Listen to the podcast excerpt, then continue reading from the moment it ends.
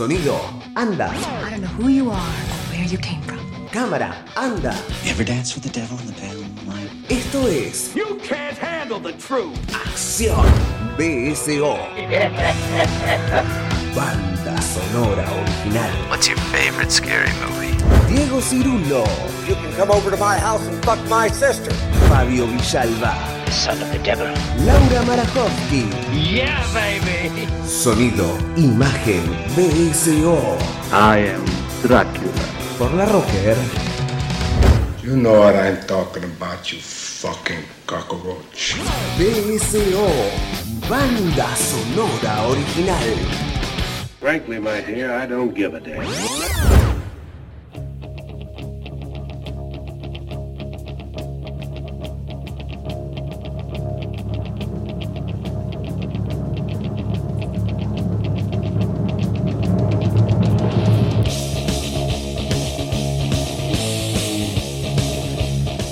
Bienvenidos, señoras y señores, a una nueva emisión de banda sonora original acá por la Rocker. Mi nombre es Diego Cirulo. eh, y en esta ocasión eh, se han ido todos, ¿sí? En la última emisión habíamos tenido al amigo Villalba, al amigo París.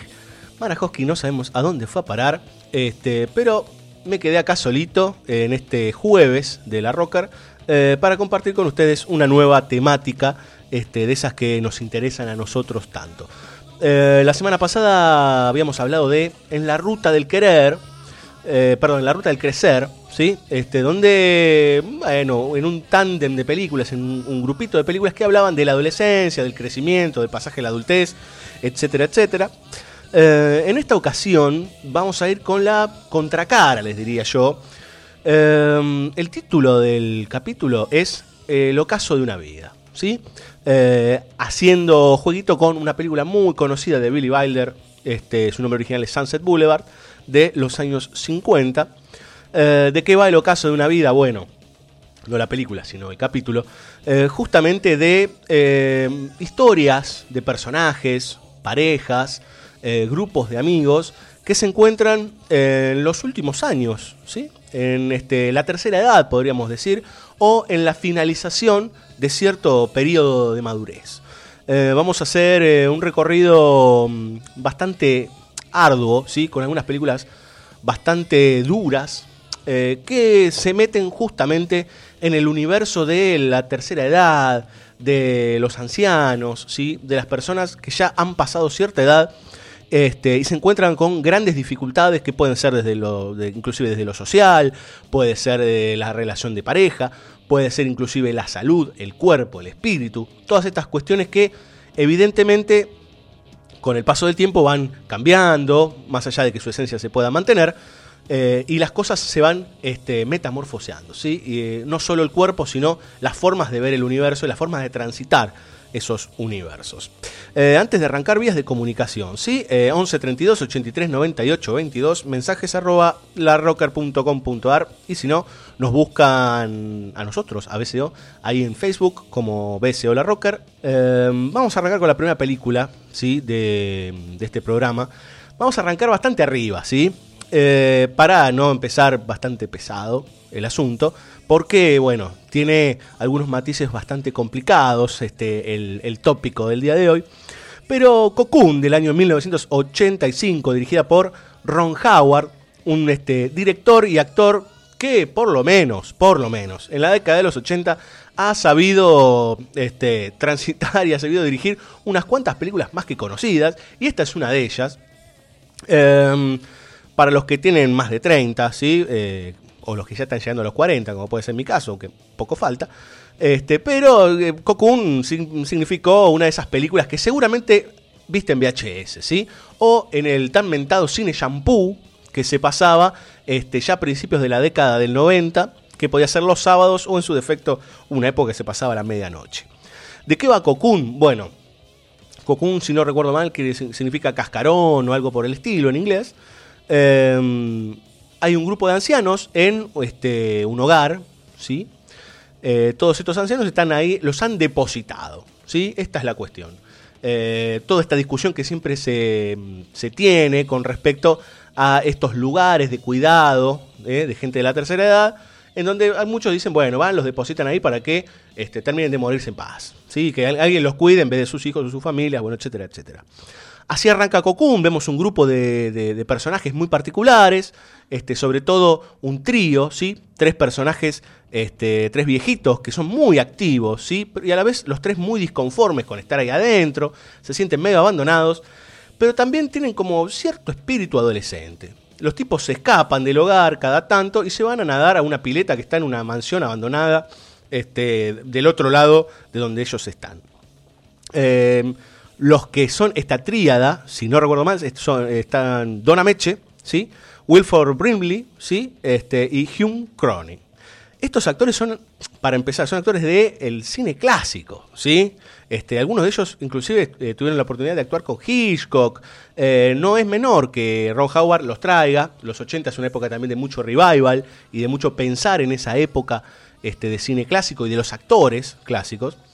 Eh, bueno, estos tres tipos van cada tanto, se tienen un chapuzón en esa pileta, hasta que un día aparece un grupo de tipos, de, personajes ahí, creo que son cuatro, este, unos extraños que alquilan el lugar y de repente, bueno, se les corta la diversión, porque al haberlo alquilado ya es propiedad privada, no pueden hacer nada, digamos, o por lo menos porque está habitado.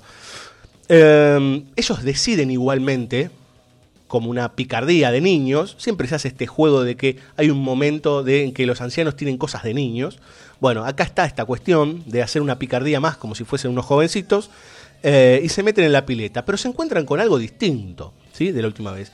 Ven en el fondo de la pileta una, especie de piedras grandes, gigantescas, son unos cascarones, eh, y después de ese chapuzón que pegan, eh, salen y se sienten mucho mejor. ¿sí? Uno que le dolía la espalda, otro que le habían diagnosticado cáncer, pero la, la estaba sobrellevando bastante bien. Em, se dan cuenta que se sienten bien, que están mejor. Van un segundo día, van un tercer día, van un cuarto día y se sienten como que tuviesen 20 años, ¿sí? Empiezan a salir, los demás viejitos los miran extraño. En paralelo se cuenta la historia justamente de estos, estos tipos, estos personajes, encabezados por Brian Dennehy. ¿sí? Brian Dennehy eh, fue muy conocido en los 80, 90 por una película que se llamaba FX, ¿sí? Eh, Canal 13 la pasaba mucho como FX, efectos especiales, este, donde se metían con, bueno, era un caso policíaco en donde un tipo de efectos especiales este, resolvía casos y demás, un delirio absoluto, pero que ha, sido muy vista, digamos, por, este, por los televidentes en la década del 90 sobre todo. Bueno, Brian Dennehy y este grupo de personajes parece que son extraterrestres.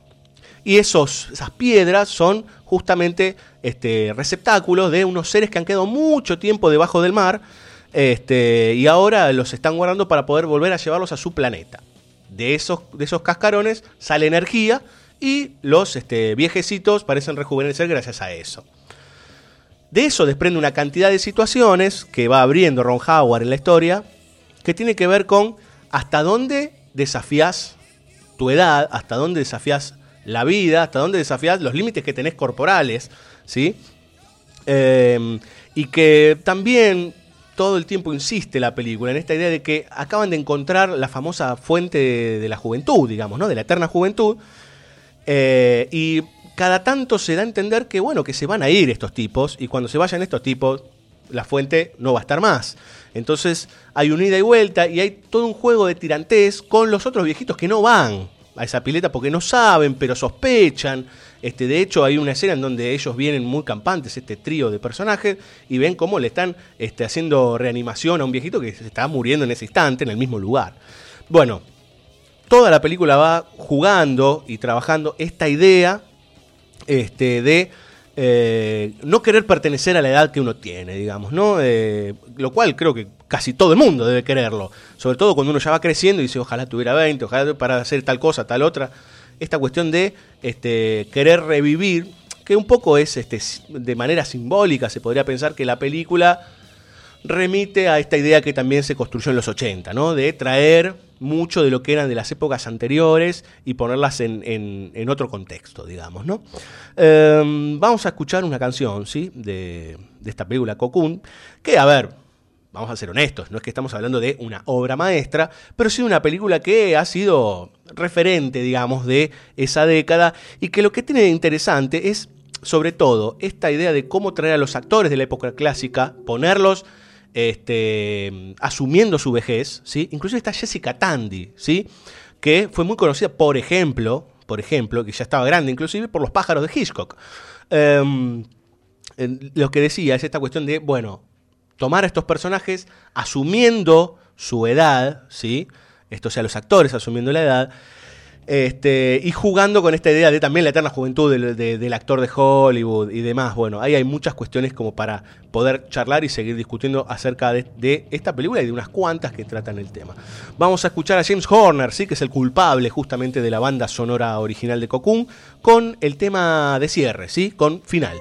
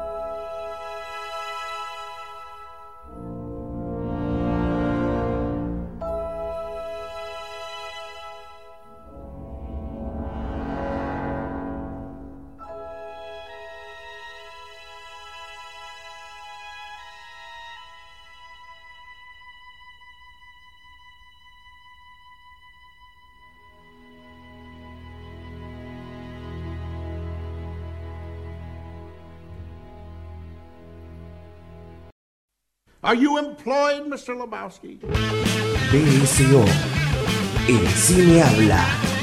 Wait, wait, let me let me explain something to you. Um, You see what happens, Larry, when you fuck a stranger in the ass? Banda sonora original. I am not Mr. Lebowski. You're Mr. Lebowski. Over the line! I'm the dude. BSO. Am I wrong? So that's what you call me, you know? Uh, that or uh, his dudeness or uh, duder or, uh, you know, El Duderino if you're not into the whole brevity. Fucking Nazis. They were Nazis, dude? Oh, come on, Donnie. They were threatening castration. bsoradio.com.ar Por la Rocker.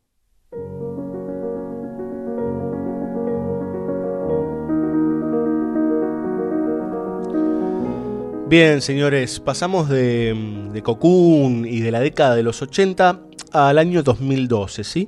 Eh, vamos a hablar ahora de una película que, bueno, es durísima, muy, eh, muy compleja en muchos sentidos. Eh, estamos hablando de Amour del año 2012, justamente, dirigida por Michael Haneke, un director muy controversial. Sus películas generalmente son de una intensidad avasallante, eh, más allá de que en realidad generalmente uno las, las ve y tienen esta cuestión de jugar con el tiempo muerto o con el mal llamado tiempo muerto. Este, pero las temáticas que trata Haneke en su filmografía son muy, muy duras.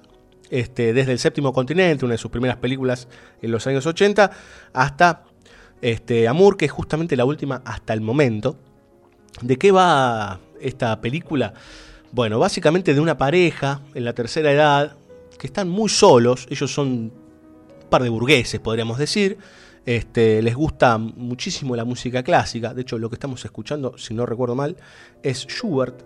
Eh, en realidad, lo que sucede con estos dos personajes es que tienen una vida acomodada, al principio no sabemos bien, pero después nos enteramos que tienen una hija, que es música, que es intérprete de música clásica, ellos aman la música clásica, van a funciones, etcétera, etcétera. Como que viven en una especie de burbuja intelectual, eh, hasta que de repente, eh, bueno, la realidad les cae encima, ¿sí? Eh, la protagonista, ¿sí? Eh, tiene una CB, ¿sí? Y cuando esto sucede, obviamente la estructura de la pareja se cae a pedazos, digamos. O en principio ya no es lo mismo. Eh, y ahí es donde hay algo interesante que, se empieza a, a construir en la película, que es esta idea de eh, lo intelectual empieza a pasar a un segundo plano, porque ya no es importante, porque ya no es interesante, porque en realidad el cuerpo se está degradando, el cuerpo se está cayendo a pedazos. Eh, los este, intérpretes es Jean-Louis Trintignant ¿sí? y Emmanuel Ribá. Emmanuel Ribá la, conocerán por Hiroshima Mon Amour, por ejemplo, este, uno de esos hitos este, en, el, en el famoso cine francés de los años 60, este, 50 y 60. Eh, y Trintignant también, digamos, ¿no? Este, ha estado en, una porción de películas este, muy conocidas de cine francés. Eh, bueno, ellos dos van construyendo, y de, la verdad que de manera magistral, este, desde lo actoral, la relación que se reinaugura, por decir de alguna manera, eh, en esta pareja. En donde el hombre ¿sí? este, toma el mando de la, de la cuestión y debe cuidar a su mujer día y noche. ¿sí? Em, por suerte, diría yo, eh, Haneke no cae en el golpe bajo. Tal vez hay algún maticito por ahí dando vueltas, pero en realidad no cae en el golpe de ver cuando, por ejemplo, este, tiene que cambiar al personaje o cuando tiene este, justamente un ataque o alguna de esas cuestiones, sino que todo el tiempo está en el después, ¿no? Nos enteramos que después tiene un segundo ataque, que después se empeora. Eh, y la verdad que en las dos horas de película, lo que vamos percibiendo, y muy en carne propia, este, y por momentos este, genera muchísima tristeza, ¿sí? es ver cómo eh, ese hombre hace lo imposible para salvaguardar su relación con la mujer, que ya llega a un punto en donde ni siquiera le puede contestar, digamos, ¿no? Porque este tipo de enfermedades son degenerativas, al punto tal, bueno, que termina muriendo en un plazo que puede ser larguísimo inclusive. Eh, por otro lado, hay algo muy interesante que tiene que ver con la, la caracterización de Manuel Ribá. ¿sí? Eh, la verdad es que eh, trabajando a esta mujer que queda postrada en cama, en principio en una silla de ruedas y después llega al límite inclusive este, de no poder ni siquiera vocalizar, es más que interesante. Digo, porque esto es un, a título personal, digo, ¿no? Pero pensar eh, y pedirle a un actor que está en la tercera edad, claramente, que tiene que interpretar ese personaje con todos los miedos que puede conllevar en la vida real, ¿sí? Eh, la verdad que es este, complicado. Este, y como actor, adoptar ese personaje este, y sentir las cosas que hay que sentir, es verdaderamente, mm, yo me imagino que muy duro y muy difícil, tanto desde el lado del director como desde el lado del intérprete, este, y no caer este, en cuestiones de angustia real, ¿sí? Eh, porque ahí no es un tipo maquillado haciendo de, sino que son personas muy grandes, inclusive uno lo ve a Tridinian, y la verdad es que inclusive como camina, parece que él en su vida real por ahí tuvo alguna CB o algo por el estilo, digamos, ¿no? Bueno, toda esa situación que se construye en la película, que es una película de dos, aparecen algunos personajes por ahí dando vueltas, pero es una película en donde se arma una especie de capullo, este, que es esa casa, y, eh, y toda la, la, intención de ese hombre de poder cuidar a su mujer, hasta el final, este, donde hay grados de desesperación altísimos. Eh, Haneke siempre ha sido una especie de provocador en silencio, ¿no? O sea, sus películas no, no son como, por ejemplo, las de Lars von Trier, que te muestran en el, en el plano y te ponen en un lugar este, casi de escosor. Por decir un nombre, Lars von Trier, este, puede ser Gaspar Noé también. En este caso, la sensación subyace. ¿sí? Este, es muy difícil. En este tipo de películas, hay algunas que son un poquito más complicadas este, en ese sentido de Haneke, pero acá hay un sentido todo el tiempo de tristeza y de nostalgia que este, uno se deja llevar, ¿sí? E, es, es, es, muy duro y sobre todo porque la mayoría de la película es, es en luz día, ¿sí? Eh, todo lo contrario de lo que uno podría pensar de una pareja encerrada. Eh, vamos a escuchar un poco de música, ¿sí? Porque justamente lo que les contaba es que eh, estos personajes están en este mundillo burgués y ella era maestra o por lo menos este, profesora de piano, de música clásica, este, y obviamente la imposibilidad de moverse le quita todo tipo de, este, de construcción, digamos, con, respecto a la música, porque ya no puede hacer nada. Eh, y muchas veces pide que le toquen alguna piecita de piano, inclusive algún alumno y demás. Entonces la melancolía también, proveniente de la música, se amalgama con ese, toda esa tristeza que está en el espacio en sí mismo. Vamos a escuchar eh, se les dice bagatelles, ¿sí? Es el opus 126 de Beethoven, sí, vamos a escuchar música clásica, pero este es solo piano, la verdad que es una verdadera joya. Este es el, el movimiento número 2 en sol menor, que está este, interpretado por Alexandre Zarod, que es el que este, reinterpretó para toda la película estas piezas de Beethoven.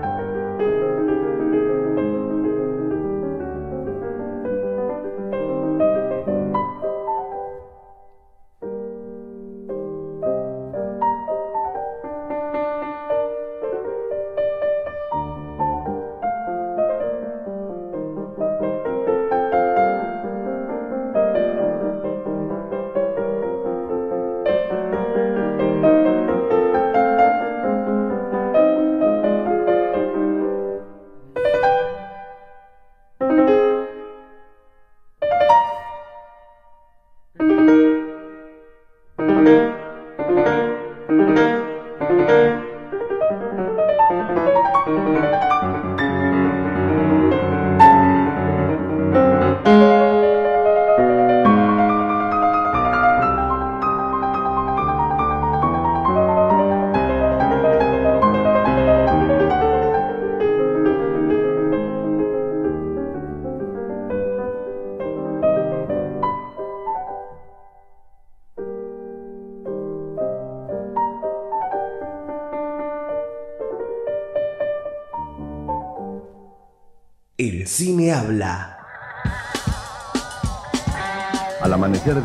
de septiembre de 1930, cerca de un millar de efectivos militares, formados principalmente por cadetes del Colegio Militar y de la Escuela de Comunicaciones, se pusieron en marcha desde el Palomar a las órdenes del general José Félix Uriburu.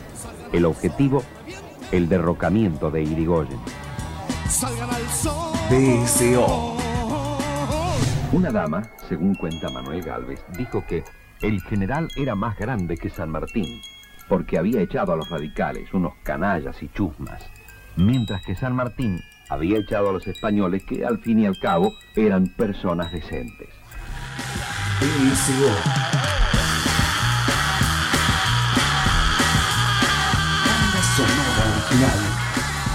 Por la Rocker.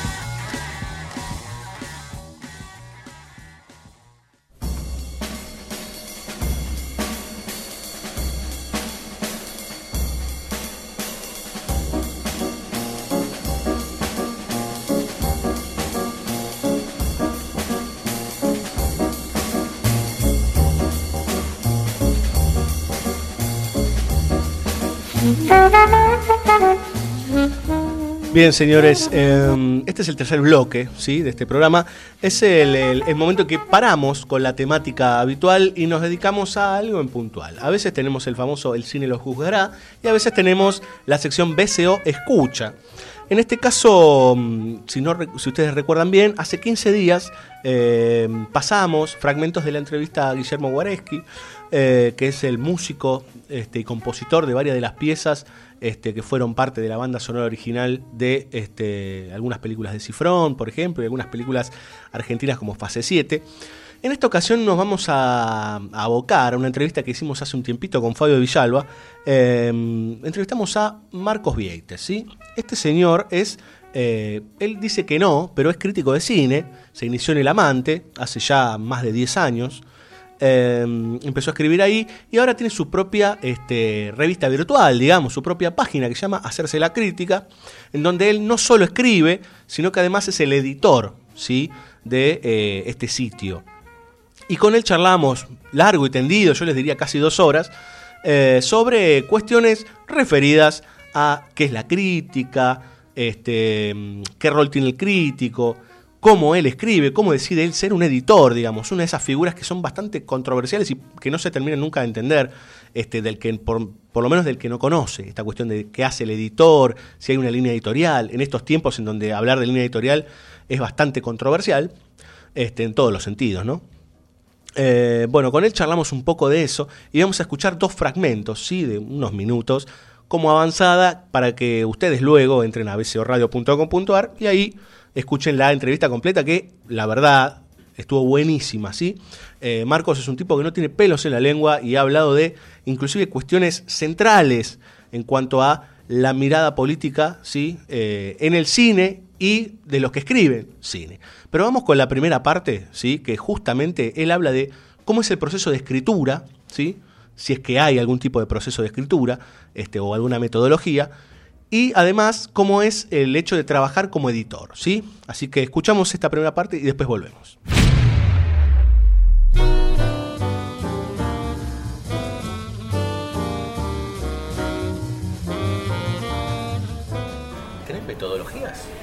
Con la No, no, no, jamás pude desarrollarla y, es, y me apena mucho porque a mí me gustaría ser escritor.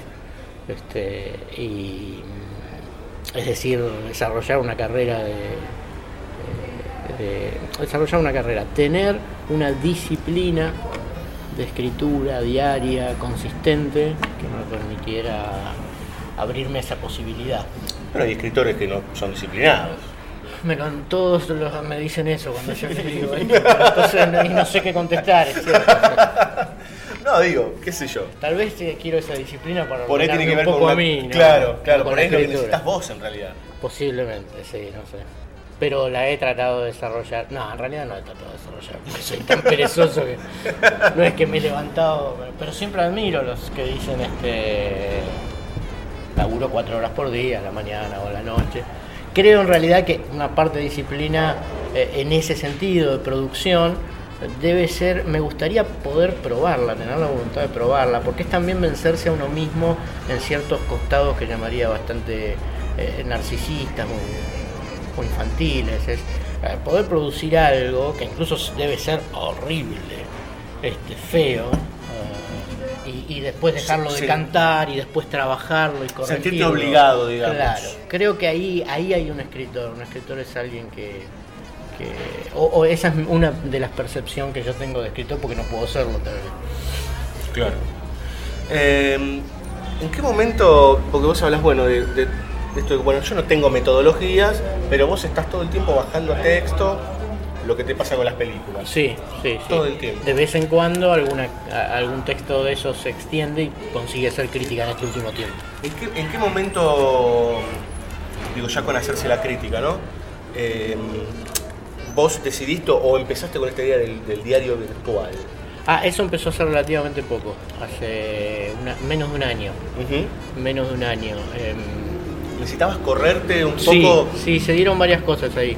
Una es eh, el subtítulo del libro que me publicó Entropía, que eran fragmentos de un diario crítico, un subtítulo que yo eh, hubiera querido sacar del libro, porque en realidad la forma final del libro eh, no es muy afín con ese subtítulo, con el del diario. Subjetiva Y- de nadie. Claro, con subjetiva de nadie. Y, pero entonces eso me dio la idea de, empezar a esa escritura parcial cuando estaba notando que ya no tenía ganas de dedicarme a escribir una crítica por película. Eh, por otro lado ya no había tanta necesidad, porque de los tres o cuatro que éramos al principio haciendo hacerse la crítica, se había transformado en un grupo de, de colaboradores bastante más amplio. Y entonces correrme de ese lugar también, este, correrme de ese lugar también me parecía importante para eh, el desarrollo de otra etapa en hacerse la crítica.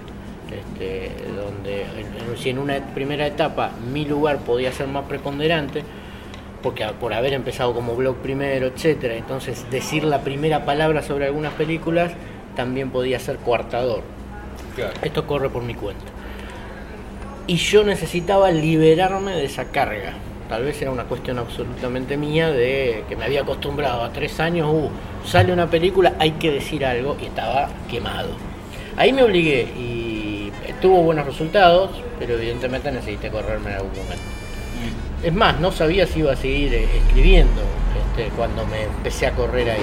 Ah. Pero de repente vi esas pequeñas notitas y salió el primer, el- el- la primera entrega del diario. Y, y así, sí, creo que menos, menos de un año, pero va a ser un año que salen esas notas. A veces cuando veo que se suman varias notas, este, varios párrafos sobre una misma película, digo, no, esto no va para el diario, esto es una crítica. Me pasó ahora con Juan a los 12, que empezó siendo un párrafo, que pensé que iba a ir en el diario y terminó siendo una crítica, así con Mr. Turner, con, con algunas otras cosas. ¿no? Fuiste, escribiste en El Amante, tenías un editor. Sí, Javier. Bueno, que eh, Portafus en su momento también fue Noriega. No, siempre fue Portafus desde que yo entré, que fue en el en octubre del 2004. Vos eras colaborador. Sí. Seguiste escribiendo, ahora llegaste al nivel en que vos sos el editor. Sí. ¿Qué pasa con eso? Uh, fue una experiencia enriquecedora. Al principio aprendí a escribir mejor yo. Ah. Sí, sí, porque al leer a tercero, este, me fui entrenando, fui viendo recurrencias viciosas, este, y entonces pude identificar ciertos mecanismos. Eh, aprendí yo lo primero, lo segundo sí me permitió entrar en relación con otros que empezaban a escribir y, y te sentís un poco eh, partícipe de, de la versión final del texto también y eso te, te Haces devoluciones, hay un feedback todo el tiempo. sí. Eso también durante tres años fue, fue un- una responsabilidad que asumí y que fue placentera pero también cansadora. Y entonces de ahí la necesidad de correrme un poquito este, para, para ver, pero Porque sí, porque una vez que as- eh, por lo menos alguien obsesivo como yo as- asumí esa responsabilidad y necesitas hacerla como todo el tiempo y lo más eh, lo mejor que puedas. Bien, eh, ahora vamos a escuchar la segunda parte de este compendio, digamos, que armamos casi arbitrariamente, digamos, muy, muy a gusto, buscando algunos tópicos más interesantes o que nos parecían este, ser más este, fuertes, digamos, justamente con respecto a lo que es ser crítico y, y sobre todo con el tema de la escritura, ¿no? Eh, y hay algo que ahora van a escuchar en el segundo fragmento que tiene que ver con ¿Cuál es la necesidad, digamos, si la hay, eh, de la mirada política en el momento que se escribe sobre cine o cuando se realiza cine? Sobre todo a partir de ciertos dichos y de ciertos textos en donde algunos aseveran que sí, otros que no, digamos, ¿no? Pero hay aseveraciones que dicen que toda mirada es de alguna forma política. Este, y bueno, y hay inclusive diversos libros de autores que este, hacen chocar este, las teorías con respecto a una cosa u otra, o al entretenimiento puro, o bien que eh, cualquier película tiene algún costado este, donde políticamente está diciendo algo. Entonces, a continuación, y ya después nos vamos a la tanda, eh, Marcos Vieites nos cuenta un poco de cómo es escribir este, con una mirada política, si es que existe, repito, eh, y después cómo es la, mm, la discusión con una película, ¿sí? en el momento de escribir, este, y también de, en el momento de que uno tiene una ideología y es un editor, cómo trabaja con el resto de sus colaboradores que de- pueden tener otra forma de ver el mundo.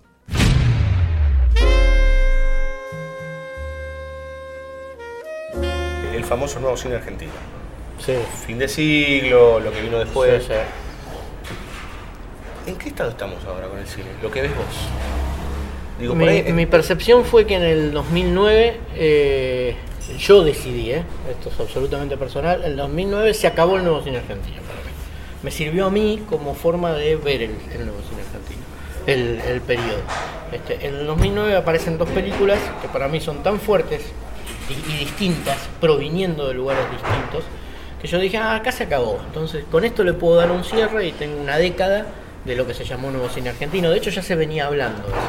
La sensación de un agotamiento también estaba, estaba pendiente. Un primer impacto fuerte para mí, pero yo recién me estaba dedicando a la crítica, pero me hizo pensar mucho, ya veía que todo el mundo hablaba de que, que era nuevo cine argentino, fue la muerte de Bielinski, que aunque no parecía ser parte de él, yo siempre lo pensé mucho más globalmente al nuevo cine al cine argentino, al nuevo cine argentino como el cine de un periodo, más que el cine de determinadas escuelas, festivales o independientes. Entonces la- lo de Bielinski fue un impacto grande, pero no cuajó ahí. Cuando en 2009, y, y- y aparte me parecía eh, no muy pertinente la muerte de alguien, podía hacerlo, pero no me terminaba de cerrar. En el 2009 se estrenan Historias Extraordinarias de Ginás y Bill Romance de Campuzano. Para mí son dos películas tan importantes, porque de Historia Extraordinaria fue obvio que era importante y se podría discutir que lo haya sido. Fue obvio porque Historias Extraordinarias venía por el lado del canon. Es decir, Historia Extraordinaria, aparte que era una película descomunal, entonces ya su gesto predispone, también podía ser un fracaso descomunal, difícil. ¿Por qué? Porque tenía todo un aparato detrás. Ese aparato de Ginás, el Pampero Cine, Fumba, Fisi. De hecho, yo contribuí este, sin tener conciencia de todo que, eh, lo que ese aparato significaba. Porque a mí la película me maravilló. Contribuí con un texto, quiero decir. Elogioso por demás, además, eh, me parece. Eh, como aparecen juntas y representan tantas posi- unas posibilidades tan en apariencia opuestas, para mí se abrió como un campo de libertad. Entonces para mí ahí se cerró el nuevo cine argentino, ahora no sé qué hay, pero hay una explosión y puede haber de todo. ¿Se puede hablar de cine no político? Sí, sí, sí.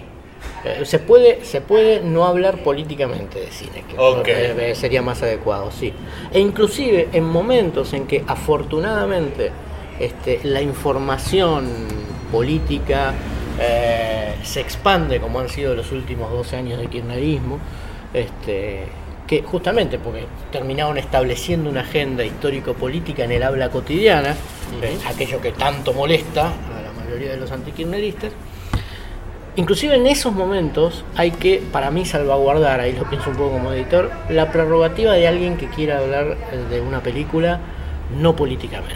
Porque también esa dimensión eh, puramente imaginaria y, gratuita eh, es importante en lo relacionado con lo artístico. Sabemos que hay infinidad de artistas que no hablan directamente de, de política. No sé si un crítico está en la misma situación. Un crítico tendría que manejar, en mi opinión, algunos aspectos. Pero tampoco se puede imponer. Yo he tenido un desarrollo de mi mirada que empezó siendo bastante abstracta, si se quiera, del cine como procedimiento. Primero del cine como una experiencia muy subjetiva, aparentemente apolitizada, en realidad sin conciencia de lo político, después como conocimiento de los procedimientos formales en, en sentido abstracto, es muy importante desarrollar eso para el crítico de cine. Porque un crítico de cine que se reduzca a tener una visión eh, política explícita de la película y, y no, no, no tenga un discurso sobre sus procedimientos y formas, y termina siendo bastante superficial también. Claro. El crítico tiene que tener una mirada política manifiesta. Tiene, puede tenerlo y le hace bien tenerlo. Este, no es un deber, mejor dicho, no es un deber. Eh, yo estoy en una etapa en que sí la hago manifiesta. Eh, eh, hace unos años no, y tal vez hubiera sido tan necesario como esto. Tuvo que ver con mi desarrollo personal.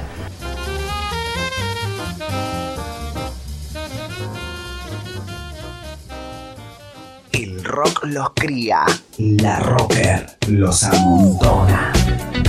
Mezcla, sacudir, mixturar, entreverar, batir. Red social del rock, la red social del rock. La rocker. Estás escuchando La Rocker, la red social del rock.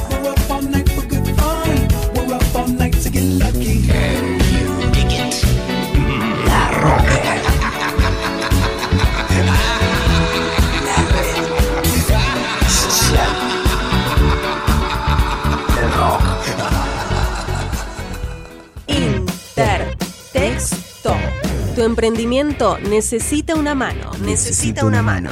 Intertexto. Consultora cultural. Te simplificamos la vida administrativa, contable, impositiva, de organización financiera y de gestión. Intertexto.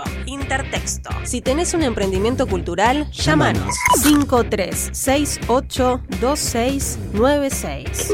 53682696 o visitanos en intertexto.com.ar. Intertexto, consultora cultural. Descubrí el hosting ideal para tu sitio y sumate a la plataforma de servicios más avanzada de Latinoamérica, elserver.com. Elserver.com. Web hosting profesional. Contra la prohibición, me planto. THC, la revista de la cultura canábica. Todo sobre marihuana. En todos los kioscos. Recuperemos el Cine Teatro Urquiza, Parque Patricios de pie, por la arquitectura, la cultura y nuestra identidad barrial. Firma, apoyá, resistí. Búscanos en Facebook, Cine Teatro Urquiza, en Twitter, Cine Urquiza, Cine Teatro Urquiza, Parque Patricios de pie. Voodoo Tech, diseño y soluciones para empresas. Creamos tus herramientas. Desarrollo de aplicaciones a medida. E-commerce, sitios web. Damos soporte a tus proyectos, equipos, redes, servidores, hosting. Voodoo Tech. De corta o o d o o tech.com. Voodoo Tech. Dios hizo el rock and roll, lo hizo para vos, lo hizo para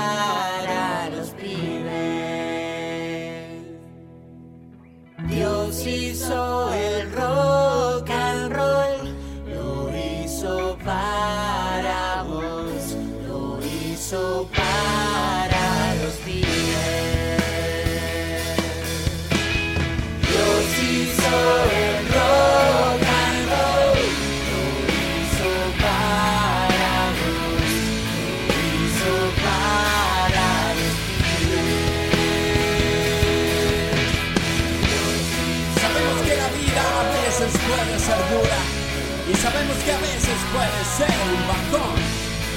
gente, nos han dado un regalo, nos han dado un camino y ese camino se llama rock and roll. La Rocker para los pibes y las pibas.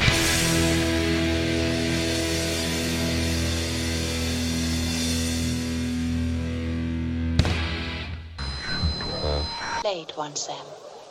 For all time's sake. I don't know what you mean, Miss Elsa. Play it, Sam. BSO. You're saying this only to make me go. I'm saying it because it's true. Inside of us, we both know you belong with Victor. You're part of his work, the thing that keeps him going. bsoradio.com.ar If that plane leaves the ground and you're not with him, you'll regret it. Maybe not today, maybe not tomorrow, but soon and for the rest of your life. Facebook BSO La Rocker. What about us? We'll always have Paris. Fuiste mía un verano, BSO Banda sonora original solamente un verano. por La Rocker. Yo no olvido la playa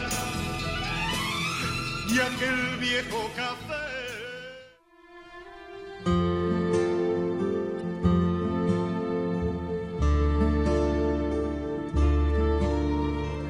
Suena Angelo Badalamenti, ¿sí? Eh, y eso indica, ¿sí? Este balsecito, que vamos a entrar en una historia sencilla, ¿sí? The Straight Story del año 1999, dirigida por nada más y nada menos que David Lynch, ¿sí? Eh, esta película es muy particular en la filmografía de este director. Eh, la elegimos no solo por eso, sino porque cuenta una historia muy, muy sencilla realmente y que está, diríamos, por fuera de lo que es este, su cine más tradicional, dentro de lo que es Lynch, este, más rebuscado y oscuro y pesado, pesadillesco. Eh, nos cuenta justamente la historia de un señor que se llama Alvin Strait, eh, un campesino, este, que si no recuerdo mal vive en Iowa, con su hija, eh, y de repente recibe un llamado. Este hombre tiene un problema en la cadera, tiene un problema de movilidad. Eh, recibe un llamado en donde le dicen que su hermano ha tenido un ataque, ¿sí? este, una especie de ACV, digamos, no se entiende muy bien. Un ataque, es lo que dicen en la película. Y él toma en ese momento la decisión de ir a verlo. Pero ¿qué pasa? Esto no es, su hermano está muy lejos, esto no es este, bueno, tomar un bus e ir a buscarlo o ir a verlo, sino que en realidad, eh, por sus códigos, por su forma de ser, eh, él dice, bueno, yo tengo que ir por mis propios medios. Él no ve bien, por ende, como no ve bien, no puede tener una licencia para manejar. Eh, agarra una podadora de césped que tiene en su jardín y se manda por la ruta. ¿sí? Eh, obviamente, imagínense la velocidad que puede llegar a tener una podadora. Este, los autos le pasan uno atrás de otro y el tipo viaja y viaja y viaja. Lo que construye Lynch durante toda la narración es justamente el, transitar, diríamos, de este personaje, un hombre muy grande, y que simbólicamente puede este, querer decir, digamos, en realidad puedo aseverarlo, el transitar de la vida, ¿sí? Porque va parando en distintos lugares, pueblitos, inclusive en descampados, se va encontrando con personajes y esos personajes le van dando situaciones o le van entregando anécdotas, inclusive ayuda, que tienen que ver con la vida cotidiana, ¿sí? Se encuentra con una chica que se escapó de su casa porque sus padres jamás aceptarían que está embarazada y es soltera.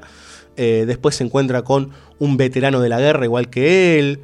Y ahí todo el tiempo se va construyendo el personaje de Alvin Strait eh, y vamos entendiendo su motivación y el porqué de semejante decisión que uno piensa en principio que es ridícula, ¿no? Como subirse a este, una, una podadora y mandarse a más de 500 kilómetros, este, uno va entendiendo los matices de ese personaje y la tosudez, ¿sí? el por qué querer llegar por sus propios medios a encontrarse con su hermano. Eh, todo el tiempo la película sostiene, no es tristeza como por ejemplo pasaba en Amour, sino nostalgia. ¿sí? La mirada del personaje, que es Richard Farnsworth, el actor, eh, está perdida en algo que, que ya no está. ¿sí? Eh, el físico ya no es el mismo, eh, la familia ya no es la misma, inclusive hay una historia tristísima con respecto a su hija y perdió, perdió este, a sus hijos, que son los nietos de él. Bueno, en esa mirada se dicen tantas cosas de un recorrido. Él es veterano de guerra, estuvo en la Segunda Guerra Mundial. Y hay una frase que creo que resume la película, ¿no? Él llega a una- como un campamento, algo por el estilo. La gente lo ayuda mucho, porque más allá de la ridícula de la situación, la gente quiere que él llegue. Este, mm, en ese campamento, un, un joven ¿sí? le pregunta, eh, ¿qué, qué- qué es la, qué es la vejez, digamos? ¿no? ¿Qué, ¿Qué es lo peor de la vejez? Y el tipo le dice, mira, yo creo que lo peor de la vejez es acordarte de que alguna vez fuiste joven. Y es interesante lo que dice el personaje, porque es esta cuestión de saber que hay cosas que no vuelven nunca más. En ese saber que hay cosas que no vuelven nunca más, el personaje se aferra a reencontrarse con ese hermano con el cual se peleó 10 años antes por no, ni siquiera sabe por qué. Dice, hubo egos de por medio, ya ni me acuerdo por qué nos peleamos, pero nos herimos y nunca más nos vimos. Em, entonces esa tosudez está cimentada en toda esta cuestión de, bueno, hay cosas que no volverán nunca, pero creo que encontrando a mi hermano puedo revertir ciertas estupideces que hice siendo más joven. Eh, es una pequeña joyita esta película de David Lynch. Eh, creo que es una de las películas más amables de ver de este director, en el sentido de que su cine generalmente es bastante complejo, muy ligado al surrealismo. Eh, las miradas más burdas dicen que es un cine que hay que de- decriptar y demás, no es tan así. Este, y además tiene una estética muy particular. Bueno, acá, y además está producida por la Disney, la película por Buena Vista. Digo, hay, una situación bastante rara, venía de Carretera Perdida, Lynch. Eh, una película muy, muy compleja y oscura. Eh, y acá hay un tono de en el año 1999, fin de siglo. Bueno, hay muchas cuestiones que enmarcan a una historia sencilla, eh, que verdaderamente la terminan dejando en el podio de las grandes películas de David Lynch, eh, y una película que cualquier espectador puede transitar y entender claramente lo que le pasa a ese, ese tipo de campo, ¿sí? Porque encima eso es lo interesante. Generalmente Lynch hace esta cosa de comparar o meterse en los pequeños pueblos y en las pequeñas ciudades para eh, meterse en la minucia, a veces en- inclusive en la mugre que hay por debajo de lo lindo que se ven los campos este, y los pueblitos de los Estados Unidos. O sea, jugando con la contrapartida de lo for export, por decir de alguna manera, estéticamente hermoso, y por debajo pasan millones y millones de cosas. Decíamos antes que Angelo Badalamenti, que es un, creo que el compositor este, que ha acompañado en casi todo a David Lynch, en casi toda su filmografía, es el encargado de eh, componer la banda sonora original de una historia sencilla. Vamos a escuchar a continuación la pieza más conocida de todas, ¿sí? este, que yo creo que casi todos, aunque no supiesen que es de Badalamenti, la han, aunque sea percibido en, en un ratito, digamos. ¿no? Vamos a escuchar entonces a continuación Lawrence Walking.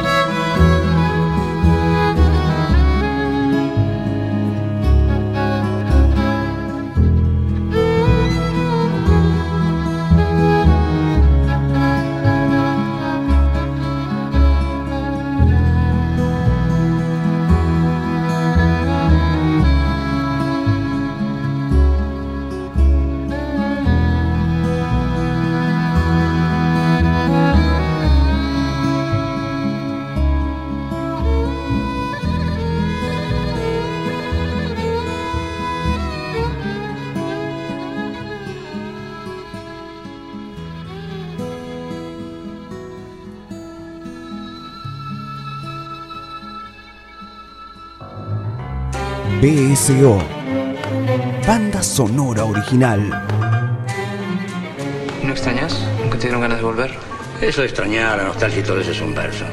No se extraña un país. Se extraña el barrio en todo caso, pero también lo extrañas si te mudas a 10 cuadras. Que la patria es un verso, estoy de acuerdo. Pero el otro es muy pesimista. Todo puede cambiar. Estás desorientado y no sabes qué trole hay que tomar Pero Argentina es otra cosa. No es un país, es una trampa. Vienen los milicos y matan 30.000 tipos. O viene la democracia y las cuentas nos cierran y otra vez aguantar y a cagarse de hambre y lo único que puedes hacer, lo único en que puedes pensar es en tratar de sobrevivir o de no perder lo que tenés. El que no se muere se traiciona y se hace mierda. Y encima te dicen que somos todos culpables. Son muy hábiles los fachos. Son unos hijos de puta. Pero hay que reconocer que son inteligentes. Saben trabajar a largo plazo. Por eso en tu total bsoradio.com.ar tiro del Por la final te va a salir.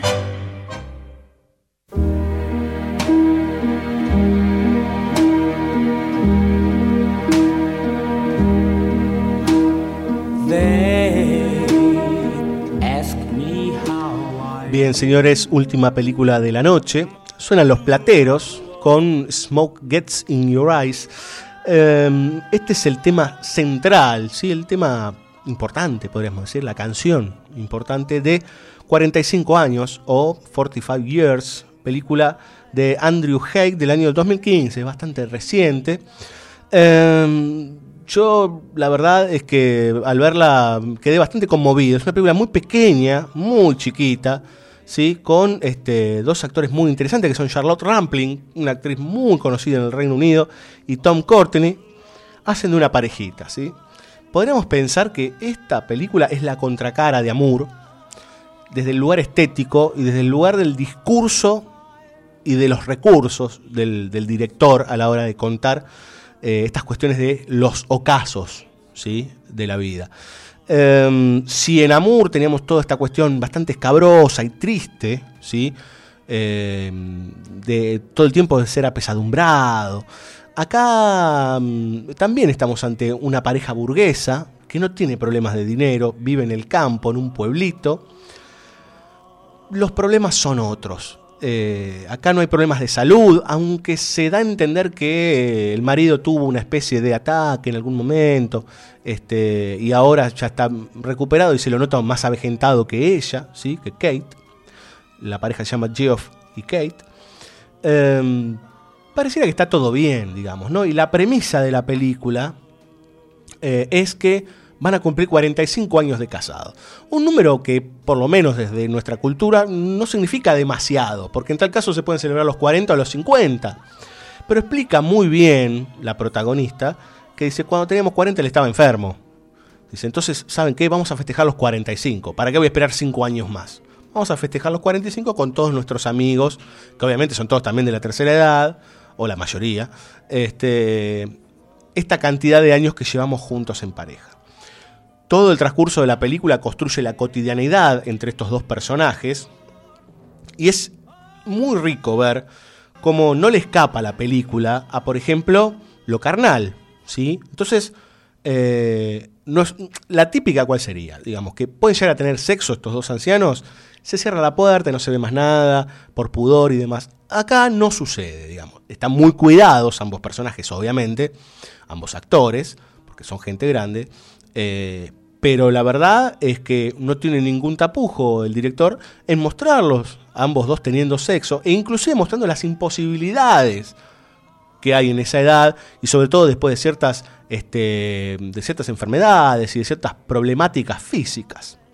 A esto se suma algo muy lindo que tiene la película, que genera cierta intriga, ¿no?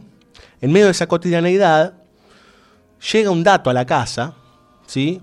Un dato muy, muy, a ver, que tiene que ver con algo muy, muy viejo, que es de la primer pareja que tuvo él, ¿sí? Una alemana que se llamaba Katia. Ahí empiezan los jueguitos ya de por sí, en donde la mujer que tiene ahora se llama Kate y la mujer que él tuvo mucho tiempo atrás se llamaba Katia y que murió en un accidente en este, unos, los Alpes o algo por el estilo. Eh, y de repente llega un telegrama donde dice que han encontrado el cuerpo, porque se perdió en el hielo, vaya uno a saber, y encontraron el cuerpo 50 años después, ¿sí?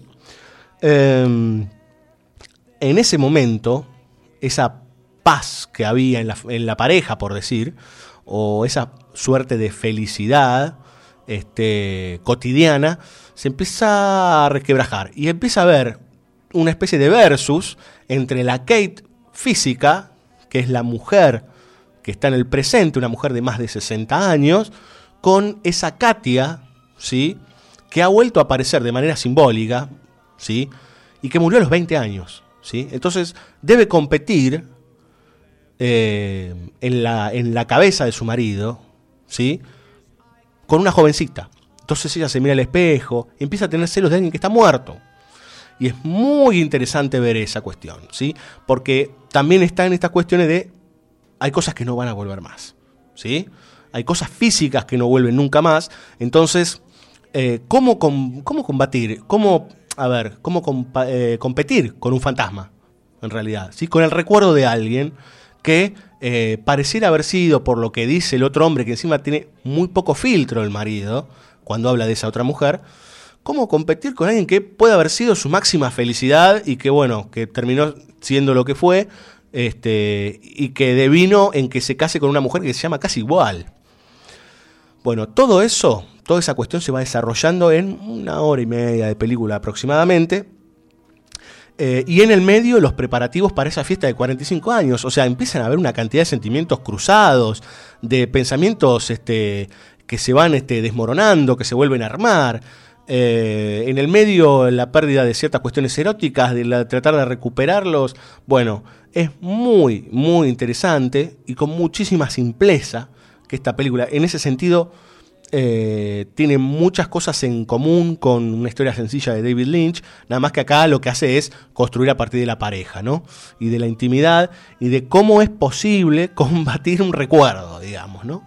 Y el amor por un recuerdo, porque generalmente uno hace ciertas estructuras idílicas a partir de ciertas situaciones que le hicieron bien y siempre las embellece y demás y este, se pierde ciertos este, datos que pueden ser más negativos, por ejemplo. Eh, recomendamos fervientemente 45 años este, por esto justamente, porque no es una película, por ejemplo, como Amour, en donde nos deja en un estado verdaderamente catatónico, ¿no? Porque después de todas esas desgracias y de cuerpos que se caen a pedazos, este, uno no sabe ni para dónde disparar y casi que no puede ni ir a dormir, digamos, no quiero ser viejo, dice uno, ¿no? En este caso hay, hay algo muy interesante que tiene que ver, no solo con la nostalgia, porque también es esta cuestión de no trabaja la tristeza, sino la nostalgia, que es algo que también pasa en la película de Lynch, esto de lo que ya no está, este, y el cotidiano, pero no el cotidiano de esta cosa de, bueno, uy, el aburrido, que el tipo que sirve, el mate, y ahora qué va a hacer, sino el cotidiano que funciona, ¿sí? De que cada acción es, este, es necesaria y da a entender desde muchos sentidos qué es lo que pasa con ese personaje en relación al, al otro, al exterior, cómo se muestran. Y yo les digo, presten muchísima atención a los últimos 20 minutos de película, cuando la vean, porque sutilmente hay elementos que primero reflexionan sobre el cine y la mirada, ¿sí? Y segundo reflexionan sobre la memoria, ¿sí? Y sobre cómo nos miran los demás o cómo queremos que nos miren los demás, ¿sí? Inclusive cuando ya ni siquiera podemos disimular ciertos defectos físicos o ciertos este, elementos que, que no, no, pueden estar nunca más, ¿sí? como por ejemplo la piel tersa o ciertas cuestiones como las canas que llegan, etcétera, etcétera, etcétera. Vamos a escuchar un poco de música y con esto ya se está cerrando banda sonora original, aunque falta un, este, un bloque más. El tema es muy alegre, ¿eh? este, pero bueno, la película no tanto. Vamos a escuchar un tema que un cantante latino hace unos cuantos años este, reversionó, ¿sí? Este, creo que es así la historia, pero este tema es de Dusty Springfield, ¿sí? De hace bastantes más años que la versión del latino. El tema se llama I Only Want to Be With You.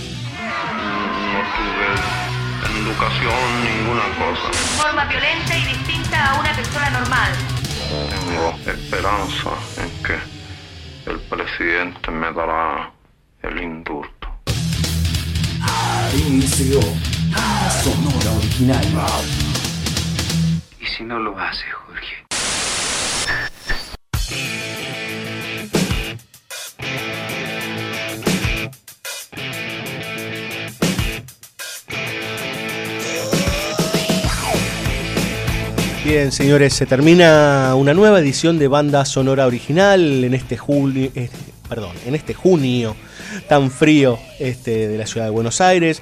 Este, no se escucha siempre la gente de Santa Clara del Mar, el FM Bunker, eh, a los cuales siempre agradecemos muchísimo ahí en el 91.9 del dial por este, pasar nuestro programa y por hacernos parte de su programación. Eh, les agradecemos a todos ustedes que están del otro lado y que nos aguantan con algunos capítulos más locos, otros un poquito menos, este, con los especiales, con nuestros contenidos y con todo lo que intentamos llevarles a sus casas a través de los parlantes, de los auriculares, de los celulares, etcétera, etcétera, etcétera. Esta vez estuve solito, pero siempre me acompaña el maestro Sixto, ¿sí? el, master, el Master of Puppets de la Rocker. Él se ríe, pero eso sí. Él es el que maneja todo y la tiene clara. Eh, si estuviera Villalba acá diría, el chiste sería Santa Clara, pero este, dejémoslo ahí. Este, a mí no me suena gracioso, pero Villalba sí. Esperamos que decir que hayan disfrutado este capítulo es un poco raro, porque es un capítulo complejo, bastante pesado y oscuro.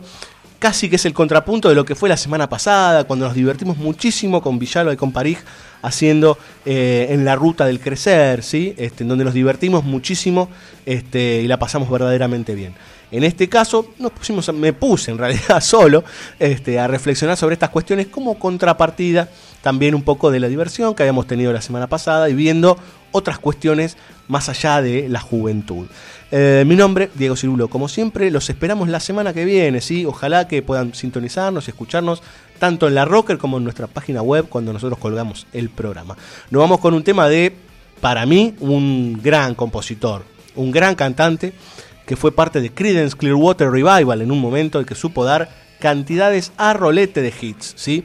Nos vamos con John Fogerty, señores, un capo total con el tema The Old Man Down the Road.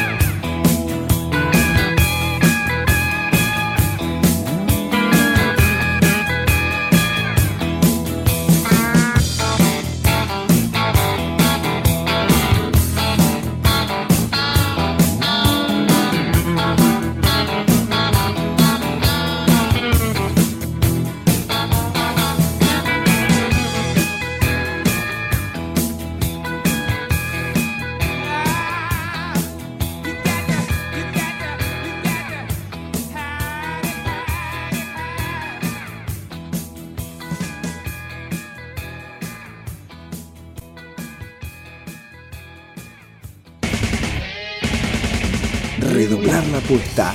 Arrancar el dial. Patear antenas. Hablarte a vos. Y que vos hables. Eso es rock. Eso es la rocker. La red social del rock.